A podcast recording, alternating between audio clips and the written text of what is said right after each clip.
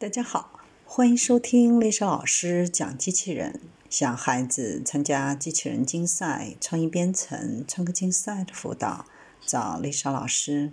欢迎添加微信号幺五三五三五九二零六八，或搜索钉钉群三幺五三二八四三。今天丽莎老师给大家分享的是，麻省理工即将发布的导航技术，竟然超越了 SLAM。在不远的将来，机器人可能会作为最后一英里的运输工具派往我们的家。如果他们能找得到门的话，就可以把外卖的订单、包裹或是订购单放到我们的家门口。机器人导航的标准方法目前是预先绘制一个区域的地图，然后使用算法引导机器人朝向地图上的特定目标或者 GPS 坐标。这种方法对探索特定环境，比如特定建筑的布局和计划的障碍路线，非常有意义。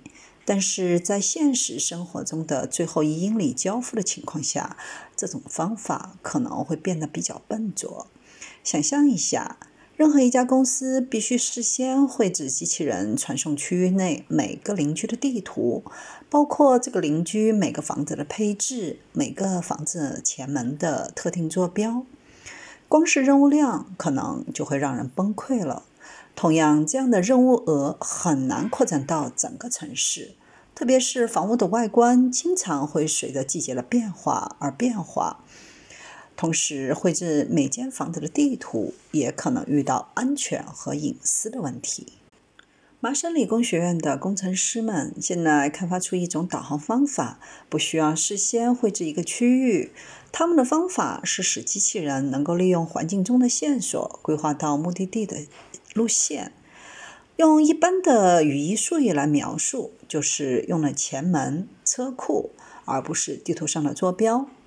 比如，一个机器人接到指令要把包裹送到某人的前门，他可能会从马路上开始，看到一条车道，经过训练，他认识到这条车道可能是通往人行道，而人行道又有可能通往前门。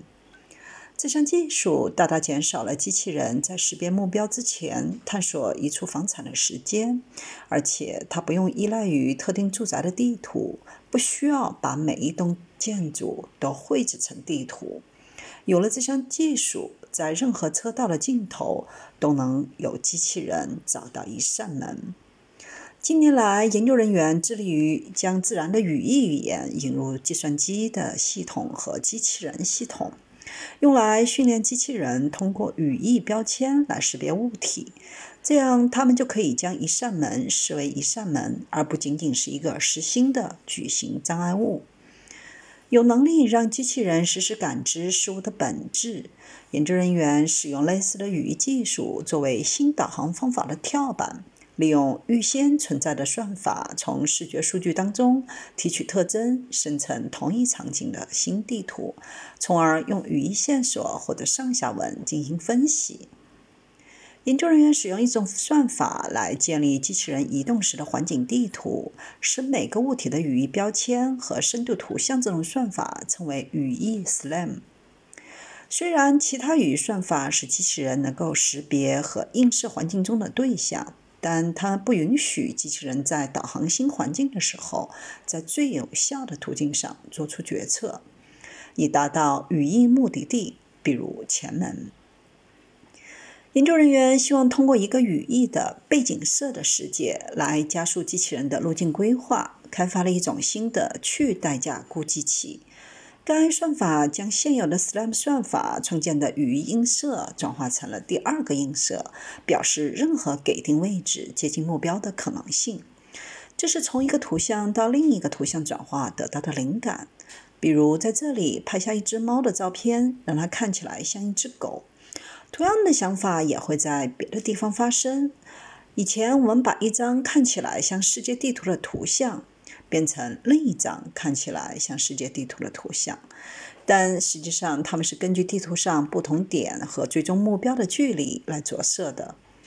这个成本地图是彩色的，如果用灰度来表示，把较暗的区域表示为远离目标的区域，把较亮的区域表示为较近目标的区域。那么，于地图当中黄色编码的人行道，可能就会被算法转变为新地图当中较暗的区域，而车道在接近前门的时候会逐渐变亮，变成新地图当中最亮的区域。研究人员在卫星图像上还训练了这种新算法。这些图像包含了来自一个城市和三个郊区的七十七栋房屋。系统将语音映射转化为了代价映射，并按照映射中较轻的区域映射出最有效的路径，以达到最终目标。对每个卫星图像，在这个训练过程当中，研究小组还对每幅图像应用了蒙版。以模拟机器人的相机穿越院子时可能拥有的部分视图。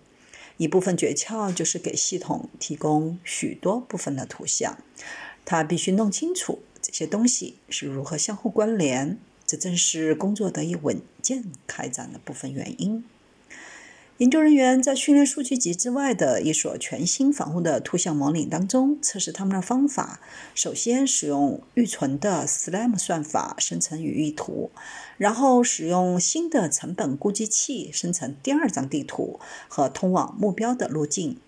对比传统的导航算法，去发现前车门这个新技术更高效并且低成本。